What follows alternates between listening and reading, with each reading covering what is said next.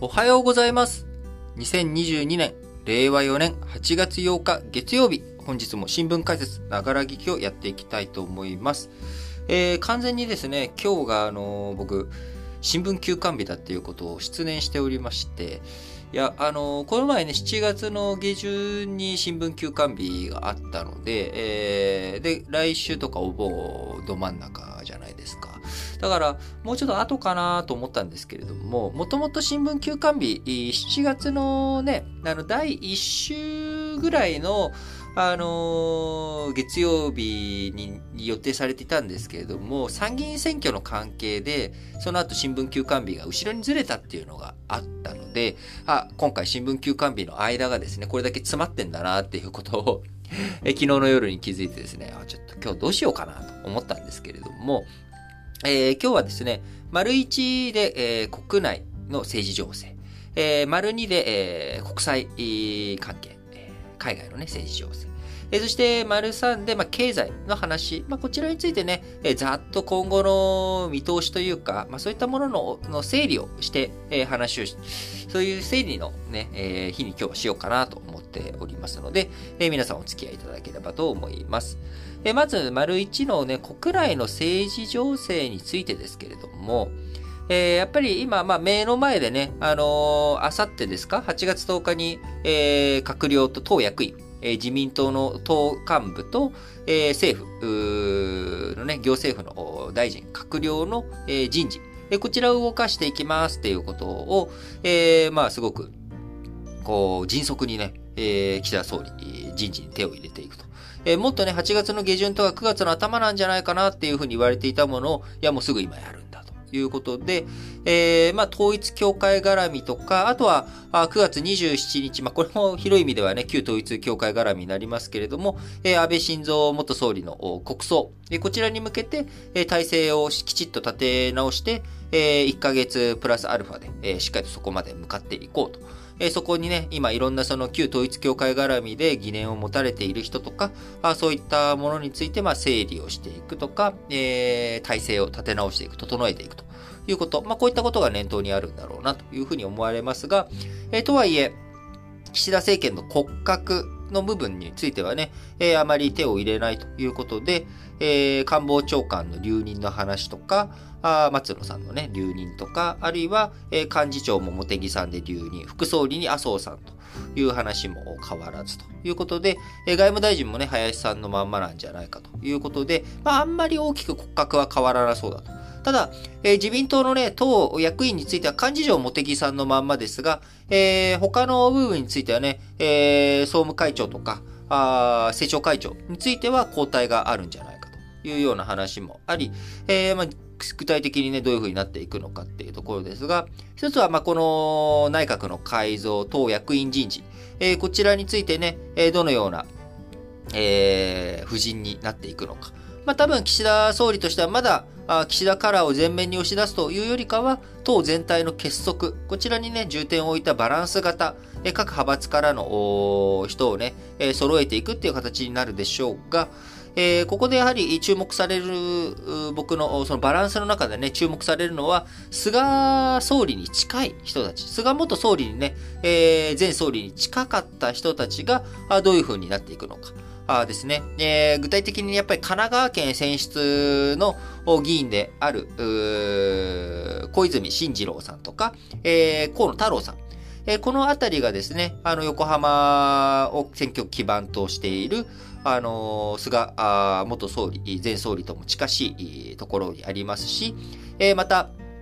あの河野太郎さんのね、えー総裁選挙にあたっても、いろいろと協力をしたというところがあり、まあ、このあたりについて、えーどのような対応をしていくのかっていうところですよね。で、旧石破派、えーこちらはね、もう散々パラ、ぶち壊されてしまって、えーほとんど力もないですし、えー元法務大臣やっていた、あ旧石破派だった、えー山下さんもね、他の派閥に流れていったりと。いう状況の中、まあ、石破派に対する、旧石破派に対する締め付けは厳しいまんまなんだろうなと。えそうすると、まあ、小泉進次郎さんとか、あ河野太郎さん、このあたりについてどう目配りをするのかしないのかですけれども、多分、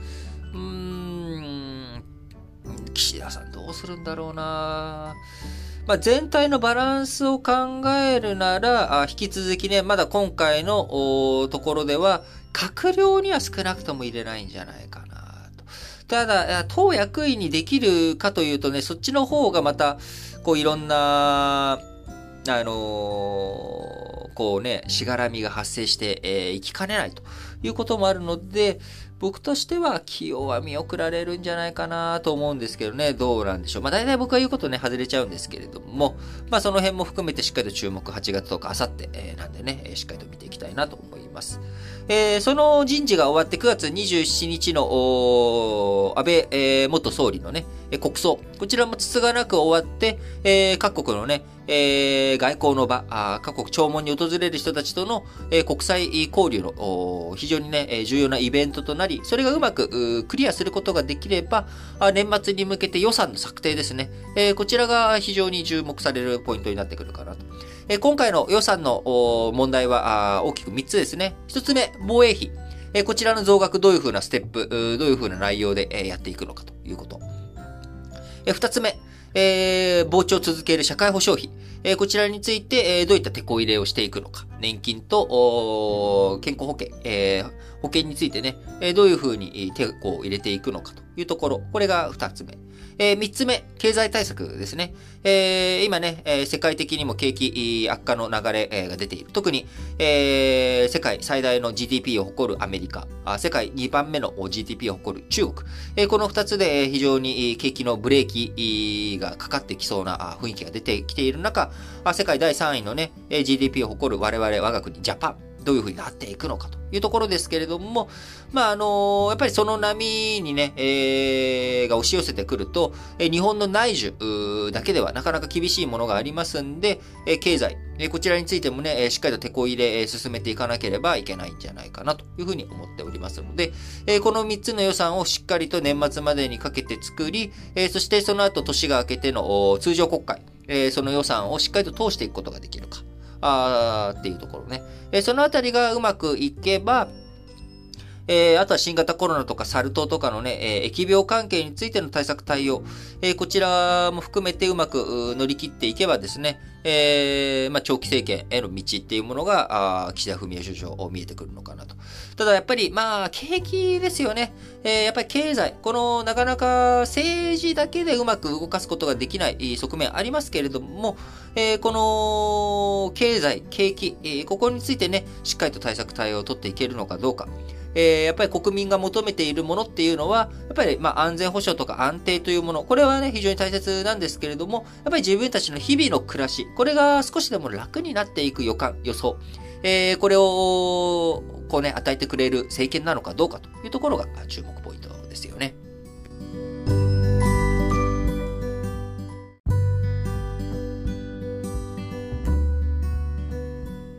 はい。続いて、丸2としまして、えー、海外のね、政治情勢ですね。え、やはり、中国とアメリカ、こちらは見ていく必要がありますけれども、え、中国はね、この後、8月、今からね、北戴河会議ということで、え、非公式の夏の、え、長老会議、えー、こう、現政権だけじゃなくて OB もね、含めて、えー、みんなで共産党の中どうしていくのか、中華人民共和国どうやって動かしていくのかっていうこと、人事についてね、えー、特に、えー、大きな話が、えー、あります。えー、11月頃に予定されております、中国共産党5年に一度の共産党大会。これでね、えー、異例の3期目に突入しようとしている習近平さん。えー、これまで過去、習、あ、江沢民、えー、胡錦涛、えー、この2人ともね、えー、2期10年で、えー、引退して、えー、後進に譲っているわけですね。江沢民も10年経って、胡、えー、胡錦涛に。え、胡錦涛に。で、え、胡錦涛も10年経って、2013年にですね、あのー、習近平さんに。そして、じゃあ来年2023年に、えー、他の人に譲るのかと思いきや、そこは譲らずに、えー、習近平さんがね、3期目に突入するというのが、まあ今、大方の見方であり、えー、そこについては非常に固まっているんだろうなと。で、今年のね、頭ぐらいまでは、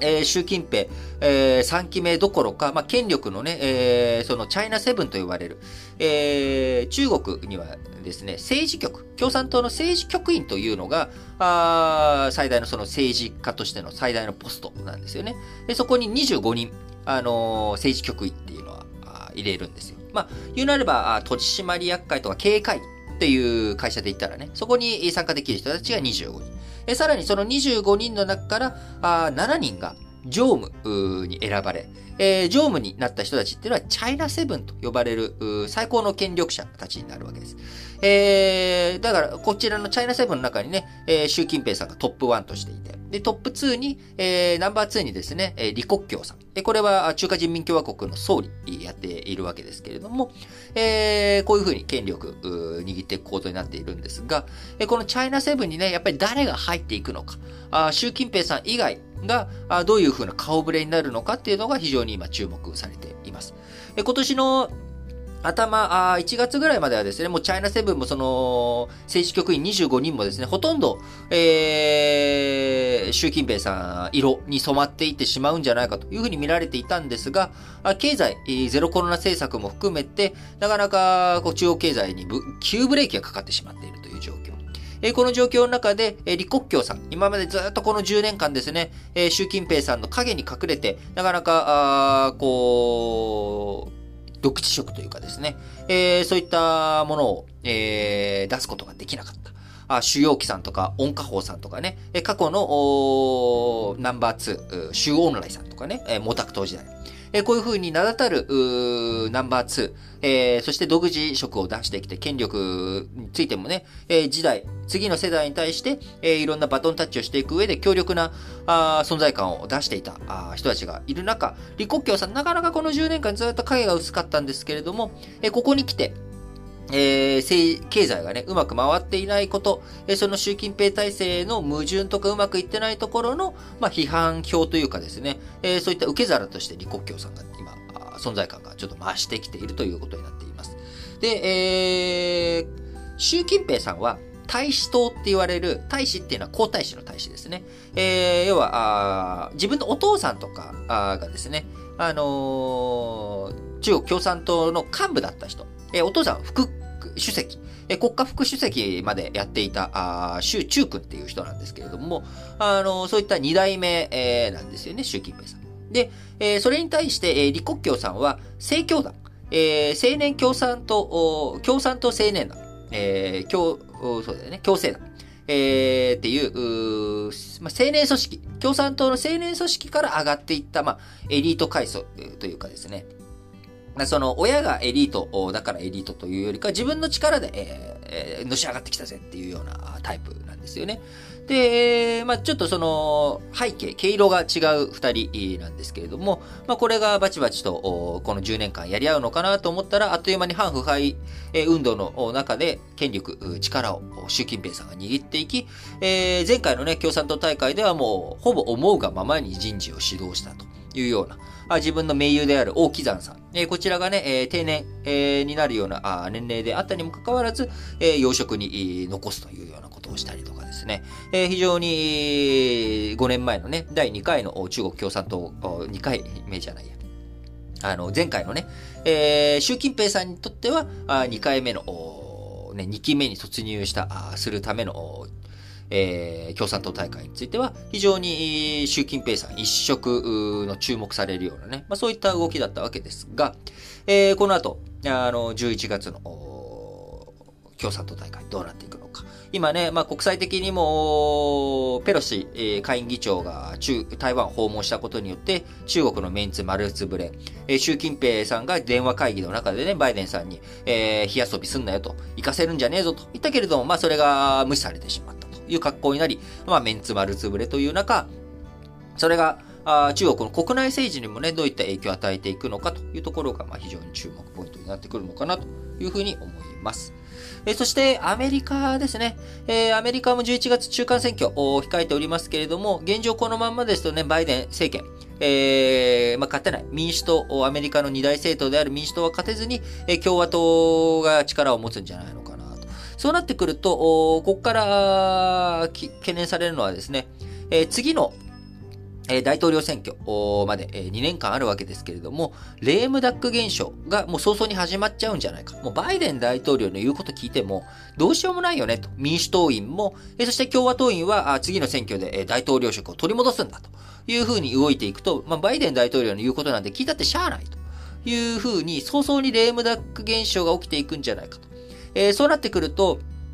えー、国際情勢。まあ、あの、中国に対するね、強硬姿勢っていうもの、こちらについては、あ共和党だろうが民主党だろうがみんな一致団結している部分がありますんで、えー、大きな影響ないと思うんですけれども、あの、国際協調の面で考えていったときに、えー、NATO とか、あ他のところとのね、協調どこまでやっていくのかっていうところ。その大筋では、あ中国とロシアと対峙していかなければいけないっていうところについて、えー、中あアメリカ一枚岩になってるんですけれども、じゃあ、お金の問題どうすんの？え、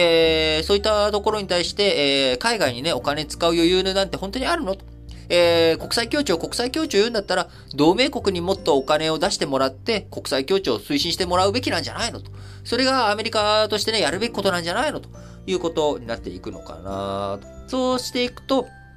まあ、言葉ではね、あのー、その、ナチスなんてダメだ。えー、共産党なんてダメだとかっていうふうに言ってたとしても、えー、実際に、えー、こう、戦争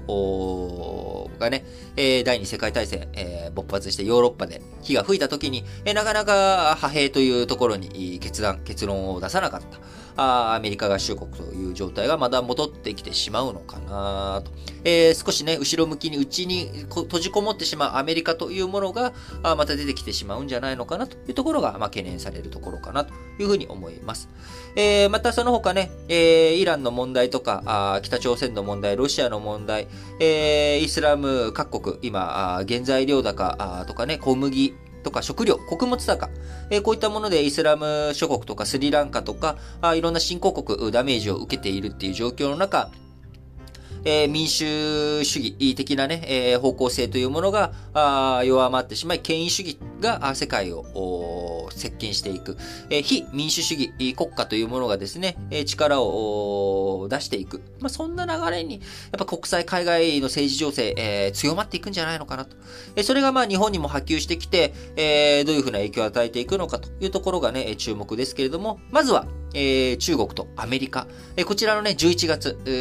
の政治局面、えー、選挙、アメリカはね、選挙で、えー、人を選んでいく。えー、中国は、あ権力闘争で、えー、内部でね、えー、人事が進んでいく。まあ、その結果がどういう風になっていくのかをまずはしっかりと見ていきたいなと思います。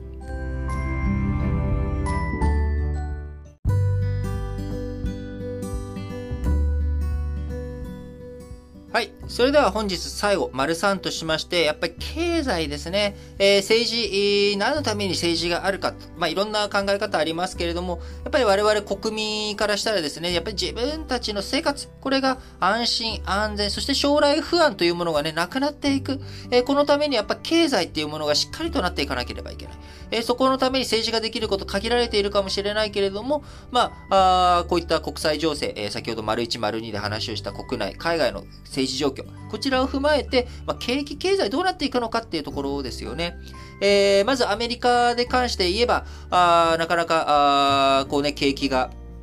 こう、インフレ退治がね、うまくいかないっていう状況の中で、えー、景気、えー、黄色信号を灯ってしまっているのが現状ということで、えー、金利、だいぶ上げてき、ましたけれども、アメリカ。まあ、ここに来て、えー、もうこれ以上金利を上げることができないんじゃないかと。景気がね、えー、すごくダメージを受け始めるんじゃないか。でもそうすると、インフレをどういうふうに排除できるのか。今ね、非常にインフレの波が強くなって、なかなか止まらない。え、止まりがね、ようやく見えてきても、高い水準でインフレが続いているっていう状況を続くとなると、え、それに対してね、